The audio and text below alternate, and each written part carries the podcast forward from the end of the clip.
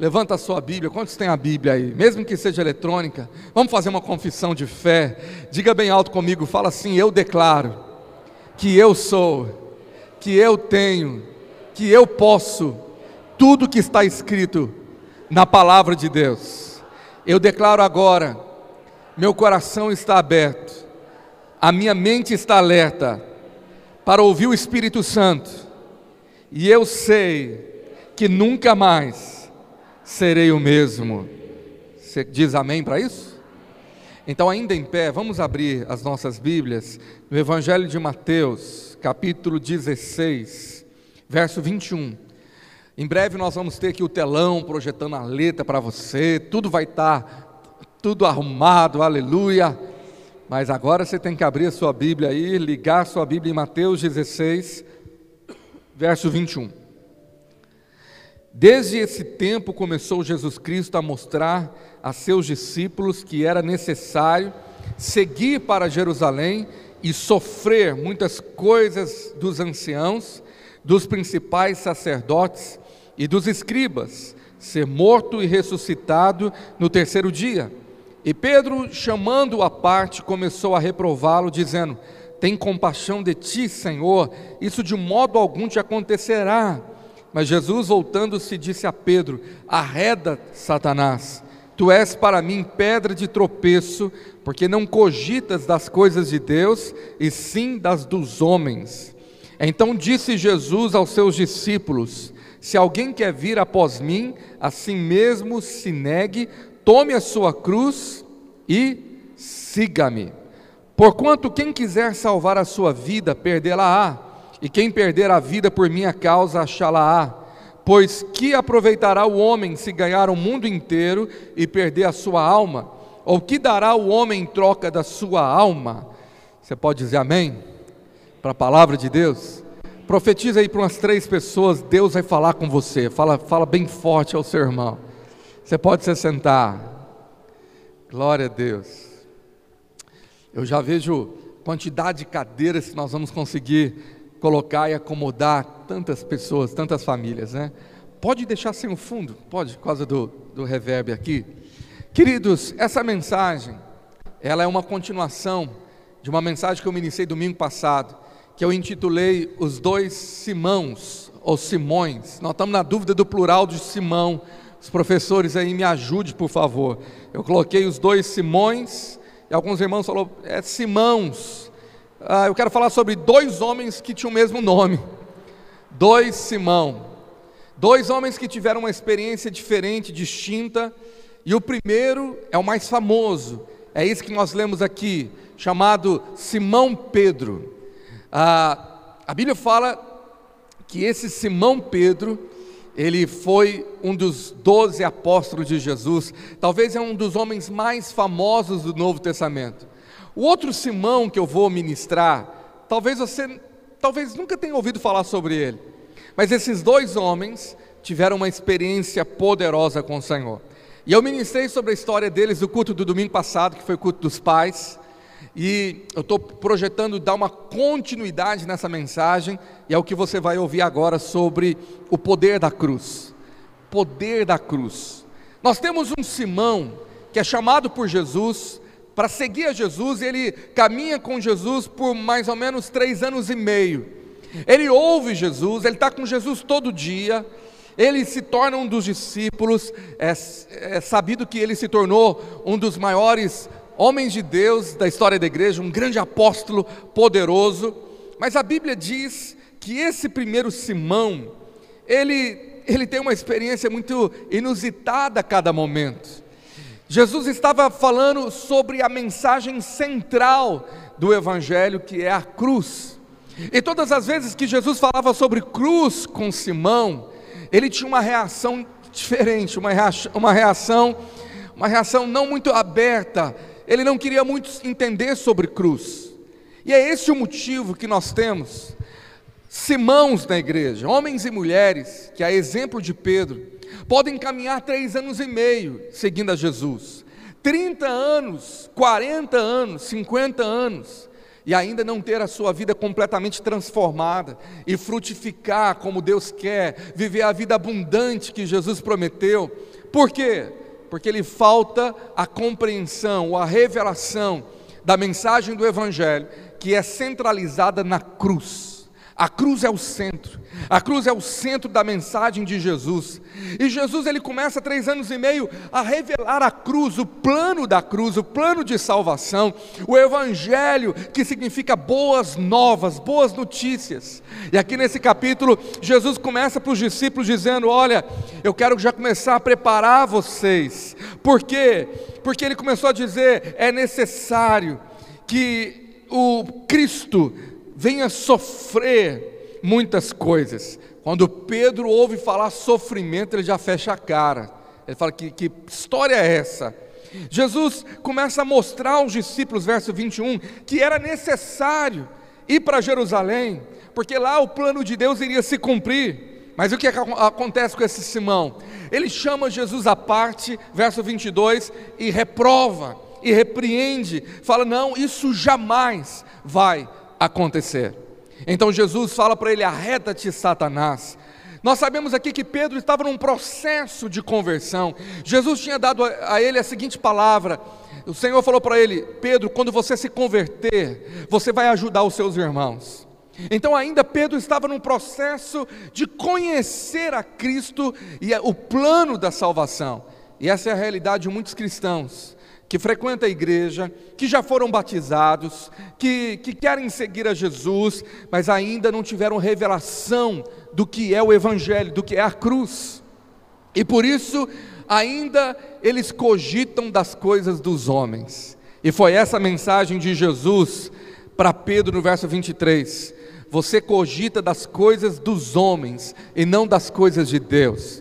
Existe um mundo espiritual Existem os princípios do reino celeste, da palavra de Deus, mas existe o reino dos homens, do homem caído, aonde o centro é ele mesmo, aonde ele cogita coisas da sua carne, do seu eu, da sua vontade, do seu querer. Então nós temos dois caminhos: um caminho de cogitar as coisas do espírito de Deus. A Bíblia fala que nós fomos transformados em homens espirituais, homens e mulheres espirituais. E a Bíblia diz que as coisas espirituais se discernem no espírito e são loucura para os homens carnais. Para quem de fato não passou pela cruz e já não foi crucificado com Cristo, quando nós começamos a mergulhar no Evangelho, as coisas parecem ser estranhas. De certa maneira, algumas pessoas vão com Jesus até certo ponto. Quando Jesus fala da cruz, alguns falam: opa, não, peraí, chega, aí eu não quero mais. Aconteceu com uma multidão que seguia Jesus no Evangelho de João, capítulo 6, porque Jesus fazia milagres, multiplicava os pães. Mas quando Jesus começou a falar do Evangelho da cruz, eles abandonaram. Isso acontece até hoje. Nós temos multidões em nossa nação que estão atrás de Jesus por aquilo que ele pode fazer por eles mesmos. Enquanto o homem é o centro, eu quero ser abençoado, todos nós queremos. Senhor, eu quero que o Senhor faça isso na minha vida. Senhor, eu preciso disso. Mas por quê? Porque o que está no centro da vida desses cristãos não é a cruz de Cristo, são eles mesmos. Eles cogitam das coisas do homem, das necessidades da terra, eles querem viver uma vida feliz aqui, uma vida abençoada, uma vida confortável. Então eles estão atrás de, do Senhor para que Deus dê uma casa nova, um carro novo, para que Deus dê ah, uma saúde. Aí você fala, pastor, isso é errado? Não! Jesus disse que ele morreu naquela cruz para te dar vida e vida abundante. Amém?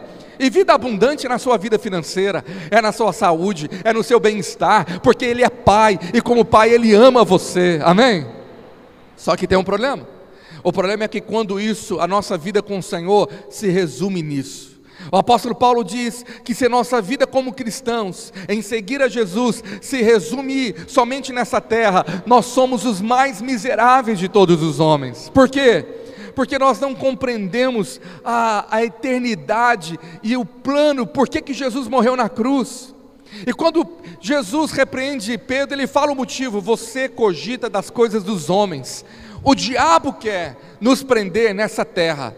O diabo quer nos prender nas coisas que esse mundo pode oferecer para você. E aí Jesus fala assim no verso de número 24. Ele falou para Pedro, os discípulos: Se alguém quiser vir após mim, ser meu discípulo, você precisa negar a, a você mesmo, tomar a cruz e me seguir. A mensagem da cruz foi clara: você tem que tomar a cruz para você me seguir.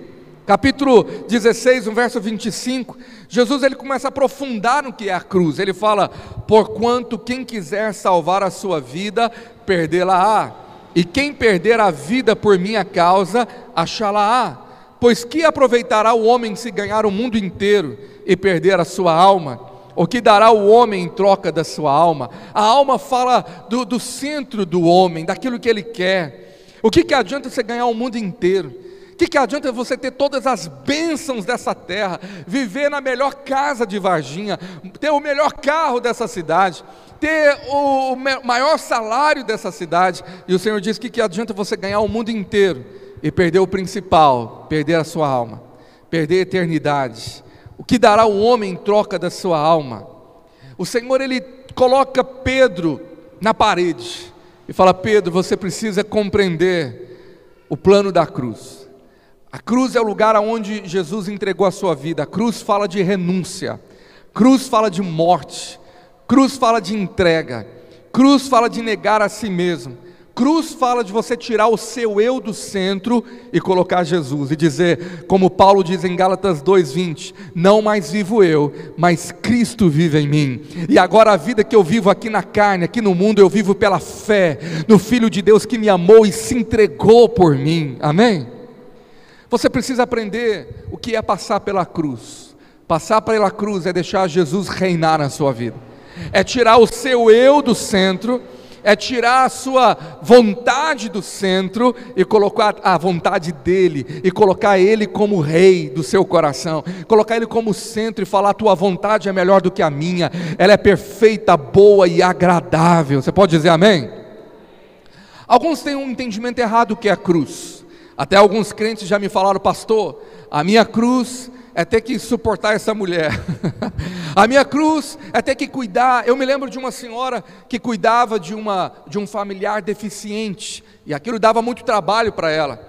Ela não poderia sair muito de casa, porque ela tinha que cuidar daquele, daquela pessoa acamada, e ela disse: Essa é a cruz que eu tenho que carregar. Cada um tem, que, tem a sua cruz, e essa foi a que Deus me deu. E eu comecei a ensinar a ela, dizendo: Você está errada, isso não é cruz porque tanto um crente em Jesus, como um não crente, um que serve a Deus e o que não serve, pode ter um parente acamado, você concorda comigo?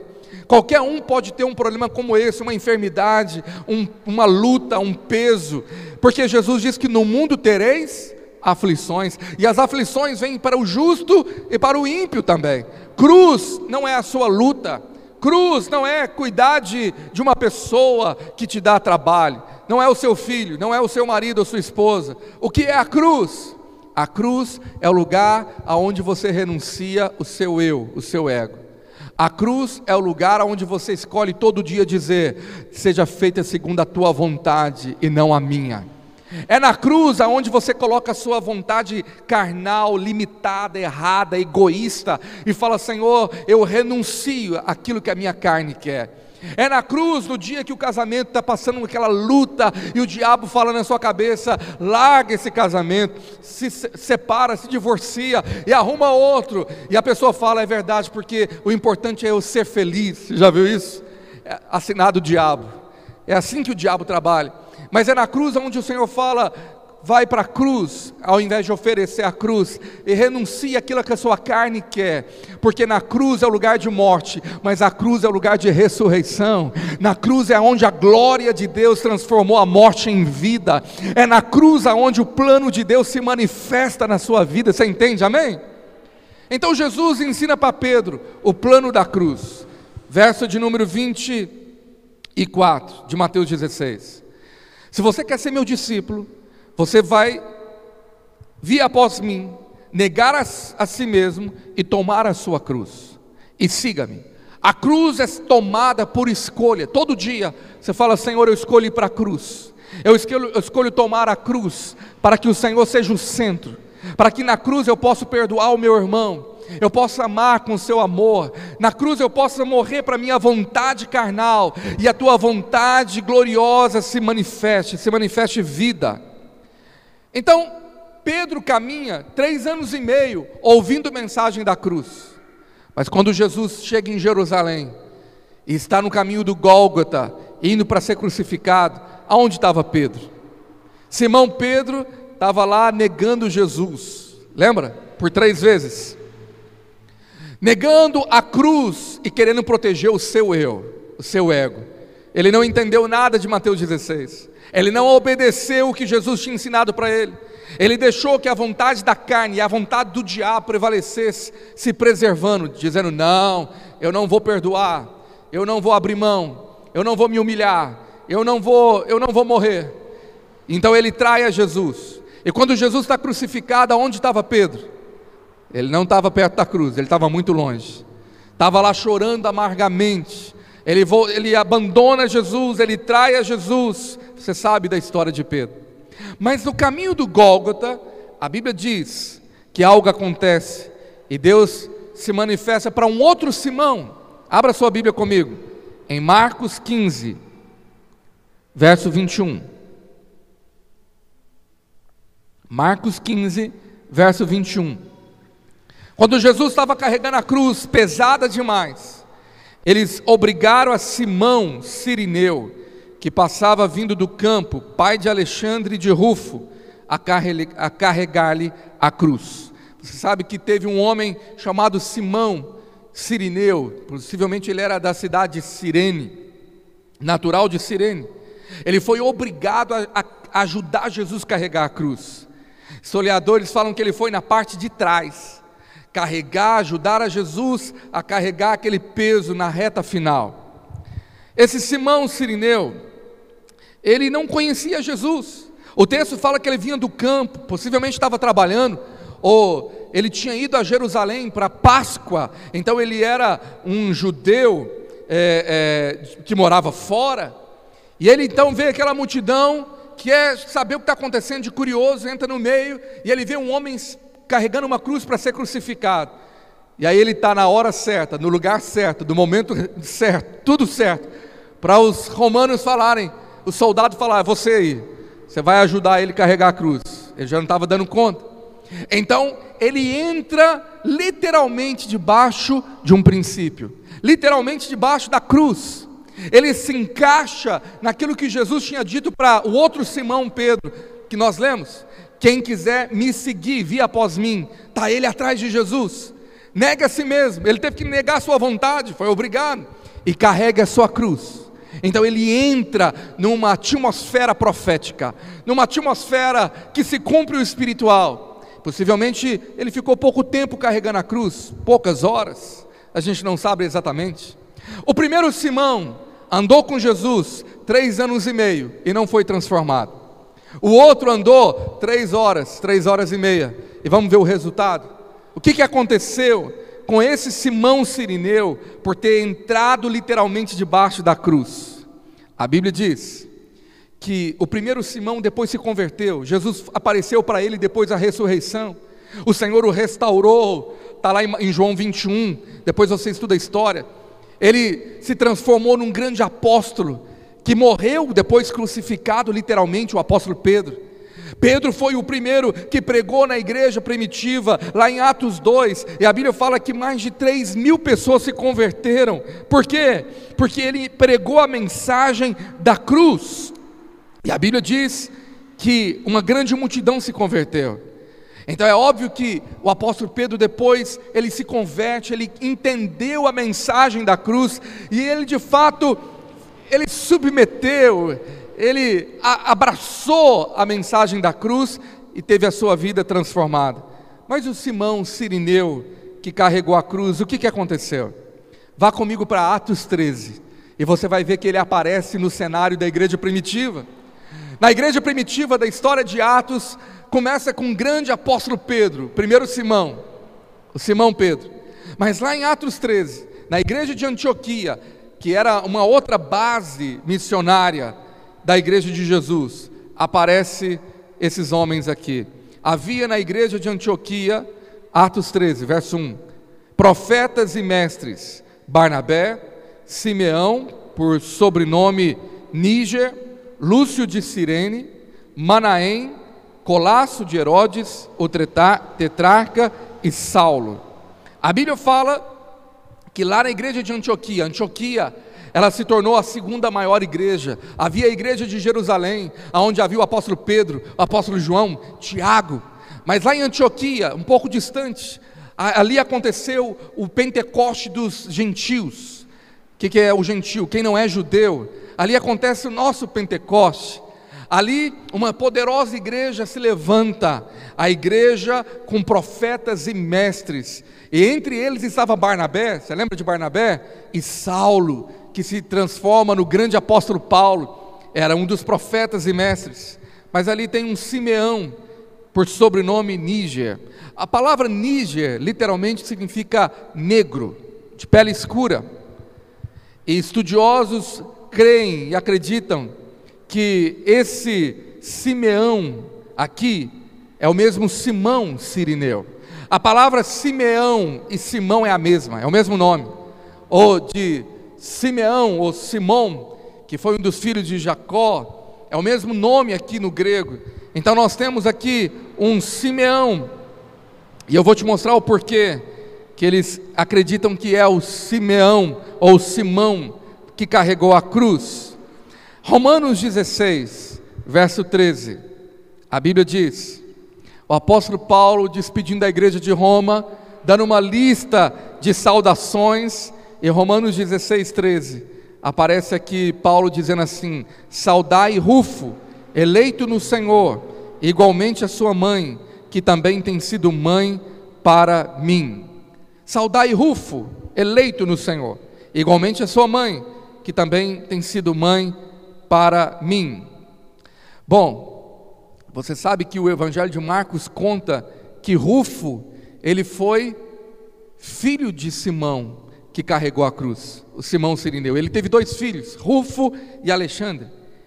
A Bíblia vai nos mostrar que essa família de Simão, ela se converteu toda a Jesus. Os dois filhos, a esposa, e aqui Paulo está falando de um dos filhos, Rufo, que é um dos líderes da igreja de Roma, e ele fala que ele era eleito no Senhor. Essa palavra eleito no original significa destacado, significa proeminente. Esse é o sentido da palavra. Então, aqui está Paulo saudando esse, esse grande homem que se tornou um dos líderes proeminentes na igreja de Roma. Mas Paulo fala e manda um abraço para a mãe de Rufo, que ela também foi uma mãe para mim. Quando foi que a esposa oh, de Simão, que era mãe de Rufo, se tornou mãe do apóstolo Paulo? Os estudiosos bíblicos, eles foram mergulhar e estudaram a fundo esse cenário histórico que, que a Bíblia, alguns detalhes não nos contam, mas a tradição cristã afirma que Paulo ficou hospedado na casa de Simão, e da sua esposa e dos dois filhos. Quando Barnabé o procurou para ajudar lá no ministério de Antioquia, quem estava cuidando de Saulo foi Simão, sua esposa e Rufo. E aqui está Paulo mandando uma, uma, uma mensagem de gratidão a essa mãe, que foi mãe para ele, que cuidou. Possivelmente que se Paulo não mandou a saudação para Simão, é porque ele já tinha morrido, já estava na glória. Paulo estava saudando pessoas vivas em Roma naquele momento. Estava ali vivo Rufo, filho de Simão, e a sua mãe. E Paulo fala, ela foi mãe para mim também. Se a mãe de Rufo, esposa de Simão, foi uma mãe para Paulo, possivelmente o Simão Sirineu, enquanto estava vivo, também cuidou muito de Paulo. Quando que nós iríamos imaginar que aquele Simão que passa poucas horas carregando a cruz, se torna um pai, um cuidador daquele que seria o maior apóstolo da igreja, o apóstolo Paulo.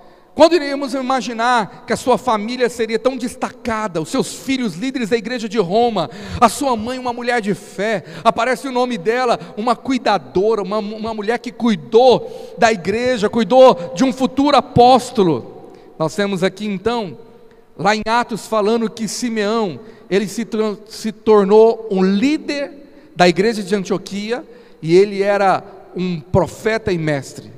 Simão, que carrega a cruz, se torna um dos maiores líderes da igreja primitiva, lá em Antioquia. Era um profeta, mestre, e nós temos a família dele toda seguindo a Jesus. É interessante a gente analisar esse frute, essa frutificação. A Bíblia não menciona se o apóstolo Pedro teve filhos. Estudiosos acreditam que ele teve pelo menos uma filha. A Bíblia fala que ele era casado, tinha uma sogra que Jesus curou ela de febre, mas a Bíblia não dá detalhes. Mas Marcos fala que o Simão Sirineu teve dois filhos, Alexandre e Rufo.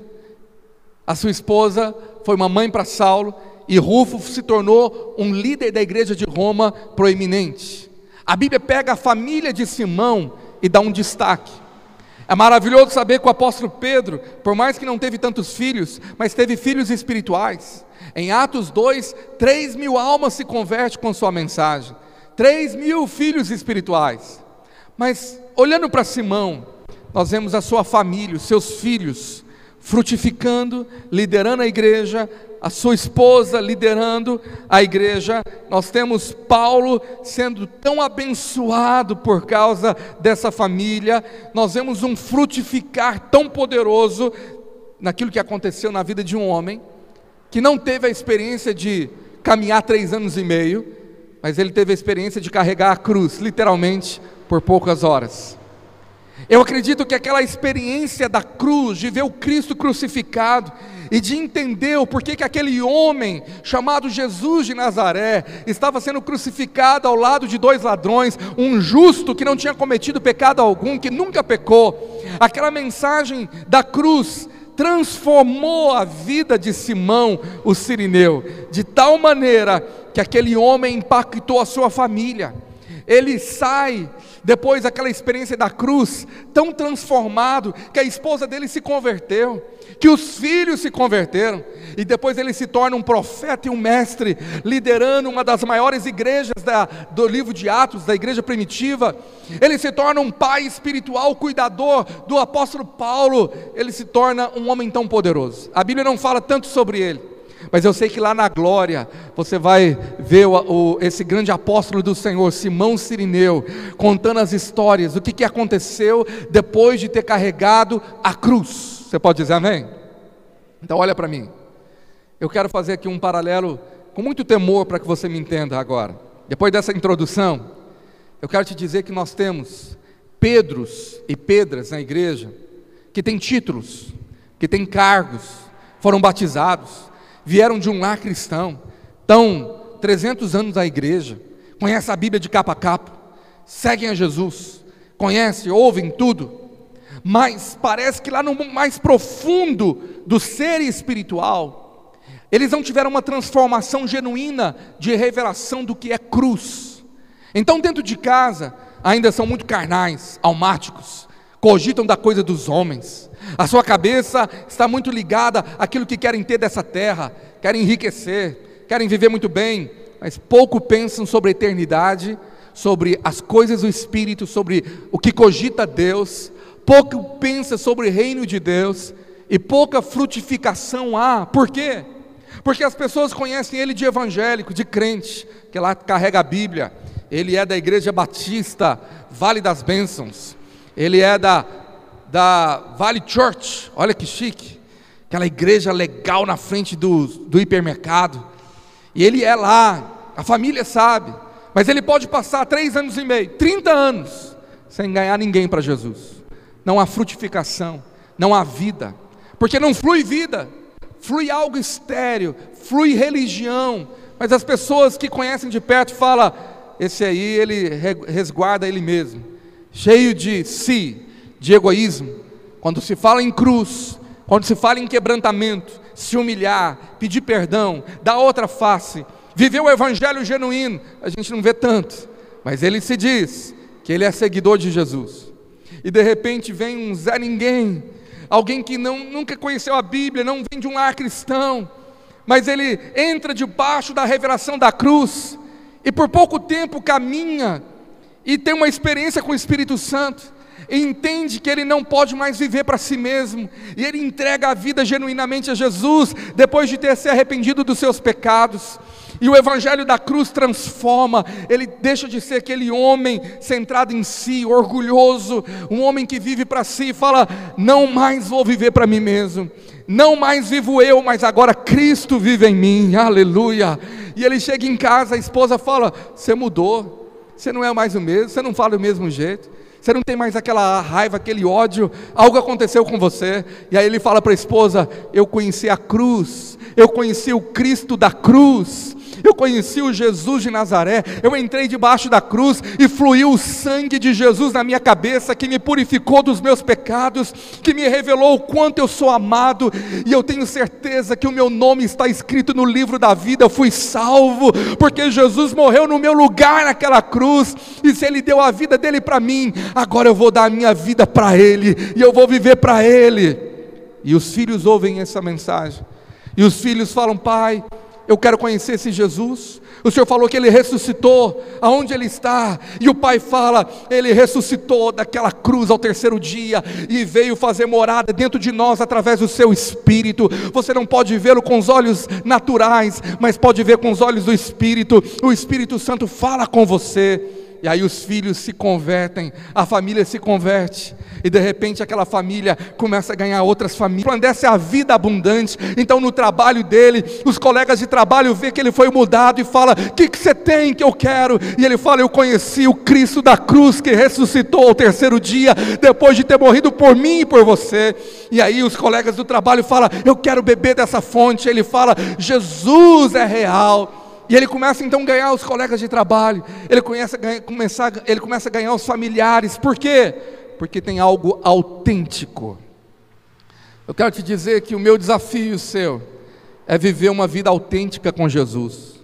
As pessoas estão cansadas de ouvir falar, de crente com a Bíblia, ouvir falar da cruz, ouvir falar do que, que Jesus pode fazer, elas estão cansadas de ouvir falar de igreja que caminha há 300 anos com Jesus, o que elas precisam ver é um sirineu chamado Simão, transformado pela realidade da cruz, sabe? Ela precisa ver frutos reais de alguém que experimentou morrer para si mesmo, e aí quando começa a fluir vida, as pessoas mortas estão sedentas por vida, eu profetizo que a vida da cruz vai fluir em você e as pessoas vão beber vida através da sua vida. Você pode aplaudir bem forte ao Senhor.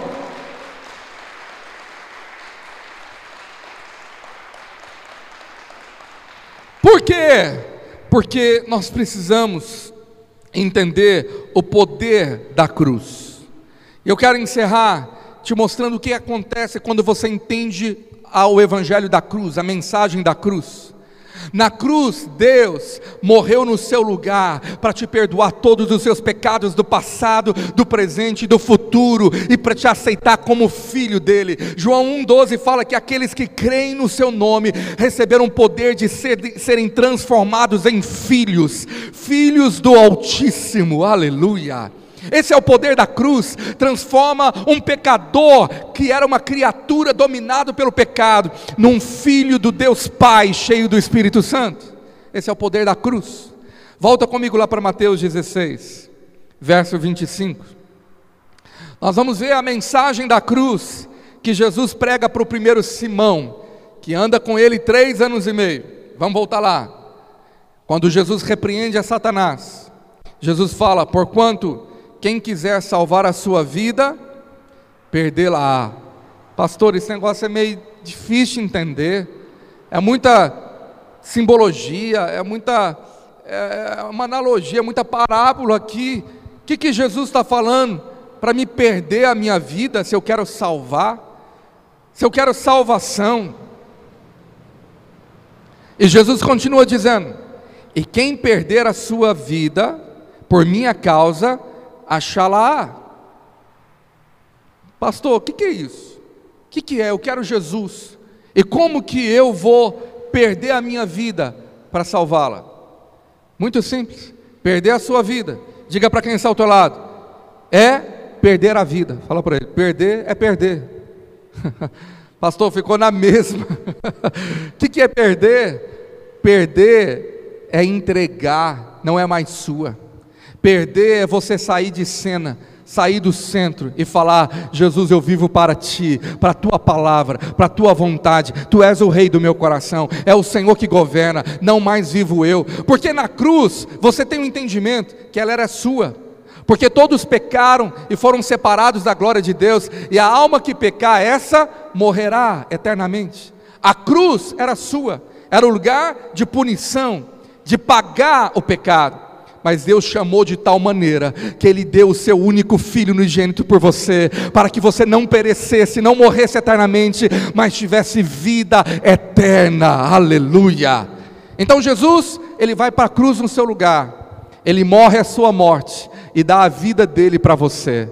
E se Ele deu a vida dele para você, você não é mais seu. Você pode perder a sua vida e dizer: Senhor, a minha nova vida não é minha, é tua. É o Senhor que vive em mim. Gálatas 2:20 é o que Paulo entendeu. Não mais vivo eu, mas Cristo vive em mim. Você não vai viver mais para o seu eu, para o seu querer, para a sua vontade a vontade da carne, os seus pensamentos, não. Você tem um pai que te ama tanto, que tem uma vida sobrenatural para você, e essa vida foi derramada pelo seu espírito dentro do seu coração. Essa é a vida abundante, quando você fala, Senhor, eu quero viver a tua vida em mim, eu quero perder a minha vida, e você abre mão dos seus sonhos, da sua vontade, você abre mão daquilo que você acha que é o melhor, porque você tem uma fé que Ele tem o melhor para você, que a vida dele é muito melhor. Então a sua vida começa a ser plena e satisfeita, saciada. Isso é o porquê que muitos crentes têm um vazio ainda, nada satisfaz. Eles vivem de bênção em bênção e nunca estão satisfeitos a um vazio. E quando esse vazio não é preenchido, começa uma depressão, porque eles falam: "Ah, eu preciso ter um casamento melhor" e Deus dá um casamento melhor. Eles falam, mas ainda não estou preenchido. Eu preciso ter um filho melhor, e Deus dá um filho melhor. Não, eu preciso ter um emprego melhor, e Deus dá um emprego melhor. Nada nessa terra pode preencher o seu interior, te satisfaz, mas somente o Espírito Santo. Você foi feito para ser morada de Deus, Ele vive dentro de você. Você entende isso? Perder a sua vida é você viver a vida dele, é você entregá-la e fala: Senhor, seja feita a tua vontade. Olha o verso 26.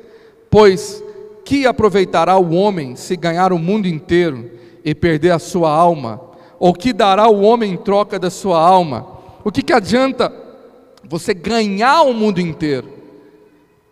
Quando você perde a sua vida, na verdade, Jesus está prometendo, é aí que você vai encontrá-la. O que, que adianta um pai, uma mãe deixar uma grande herança para filhos, deixar uma casa linda, ter trabalhado, deixar uma grande empresa, mas saber que os filhos vão morrer sem Jesus e vão padecer no inferno por toda a eternidade. O maior legado que pais podem deixar para os filhos é terem vivido na cruz, é ter vivido uma, um evangelho autêntico, genuíno, é ter perdido a sua vida por amor a Jesus, é viver uma vida crucificada, é abrir mão da sua vontade para viver a vontade do Senhor. Eu quero te dizer que morto na cruz, você vai gerar mais vida do que, do que qualquer outra pessoa, do que qualquer outro homem.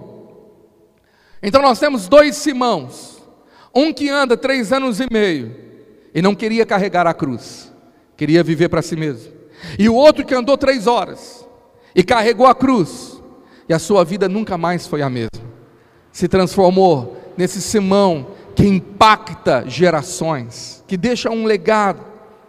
Deixa eu te dizer uma coisa: está na hora de uma igreja que vive o Evangelho se levantar nessa cidade. E você é chamado para isso. Você carrega a cruz de Cristo e dessa cruz flui o poder do Evangelho. Paulo diz assim: porque não me envergonho do Evangelho, porque ele é o poder de Deus para a salvação de todo aquele que nele crê. Quantos creem no Evangelho de Jesus? Diga, é o poder de Deus. Então o poder de Deus está quando você vive o Evangelho, porque o Evangelho é o poder de Deus. E a cruz é a mensagem liberada da vida abundante, mas a cruz é onde flui vida, cura, libertação.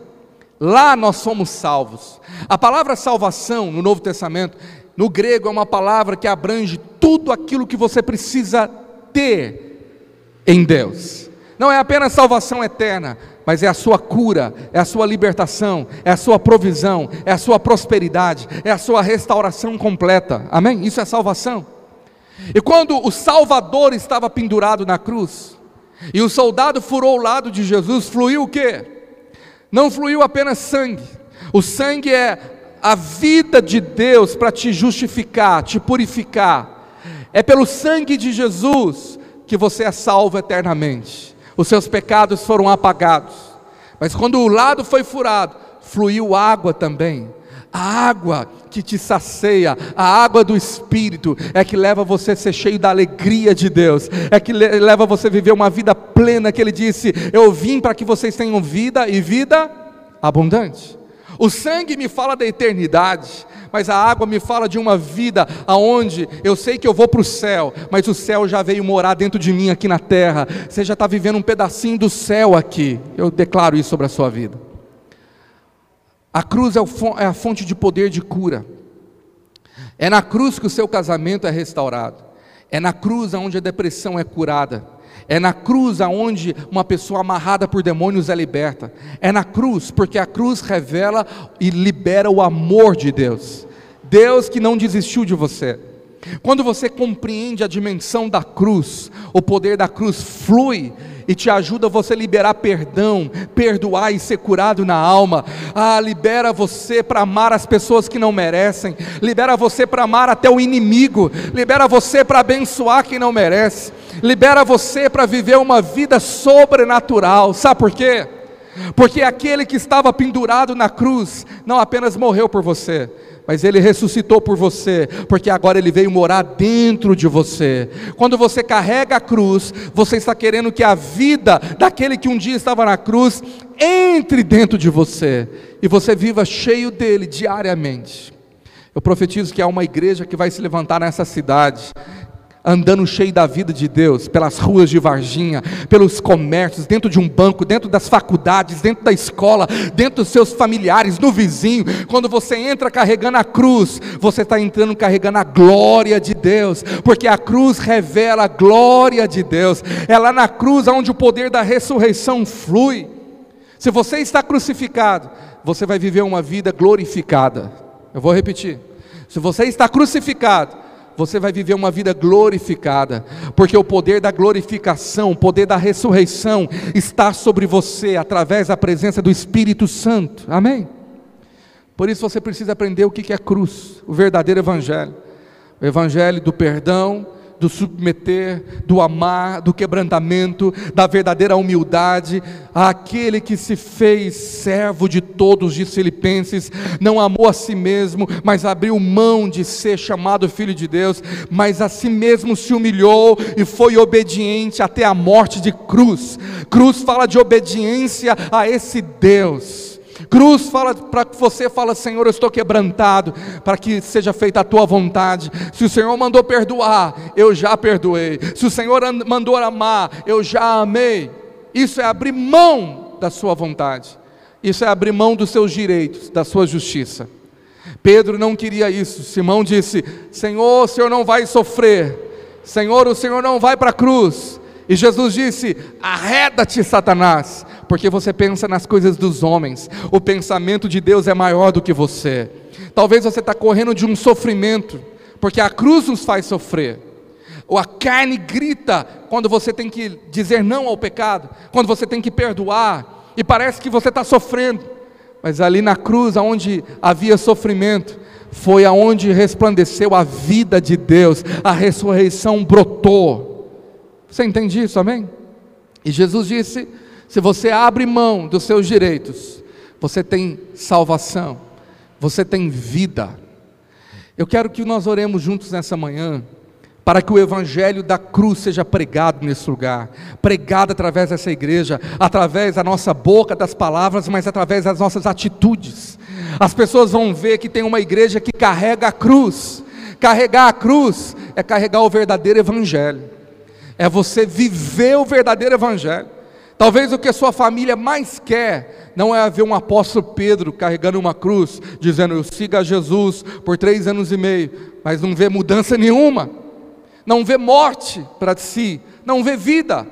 mas elas vão ver um Simão Sirineu pouco conhecido, mas que está debaixo do poder da cruz, carregando a sua cruz todo dia, e a glória de Deus está brilhando sobre ele.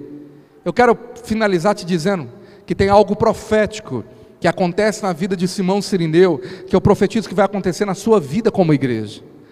O poder da cruz não apenas salvou aquele homem e toda a sua família, não apenas fez dele um dos maiores líderes da igreja primitiva, mas fez dele um profeta e um mestre. Um mestre e um profeta.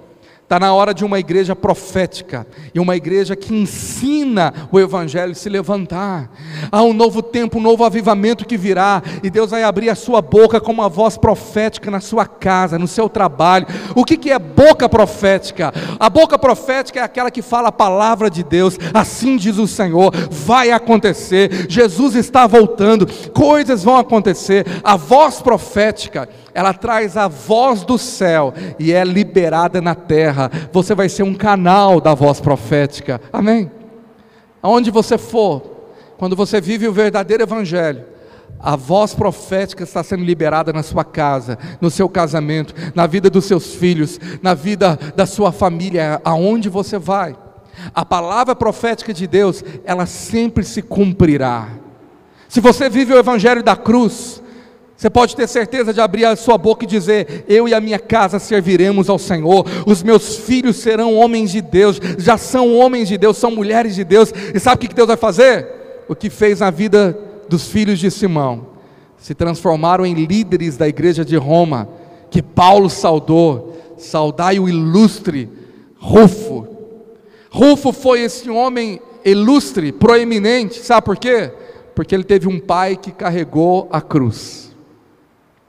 Isso é profético. Nós vamos gerar filhos em Varginha que vão ser homens de Deus de verdade, mulheres de Deus de verdade, vão brilhar a luz do Evangelho, amém? Nós vamos gerar muitos filhos, mas serão filhos autênticos, por quê?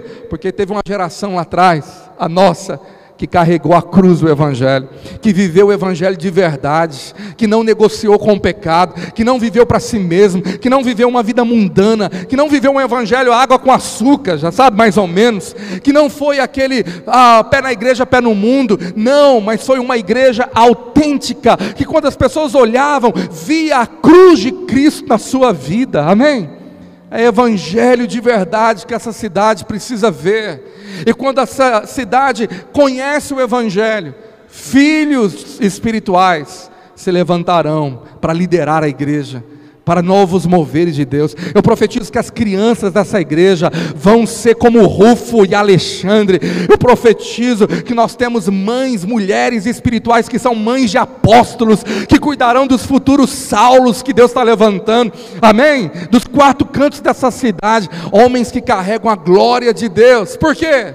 Porque às vezes teve uma igreja que a gente não sabia o nome dos irmãos, não sabia o nome daquela geração era o Simão de, de, de Sirineu, de Sirene, mas eles estavam debaixo da cruz, sangue caindo sobre nossa cabeça, a água do Espírito caindo segunda-feira, terça-feira, quarta-feira, quinta-feira, sexta-feira, sábado, domingo, não importa o dia que você está na igreja, você é a igreja 24 horas, você é a igreja sete dias por semana, nós vamos ser igreja lá fora desse prédio, amém? Você pode aplaudir o Senhor por essa declaração?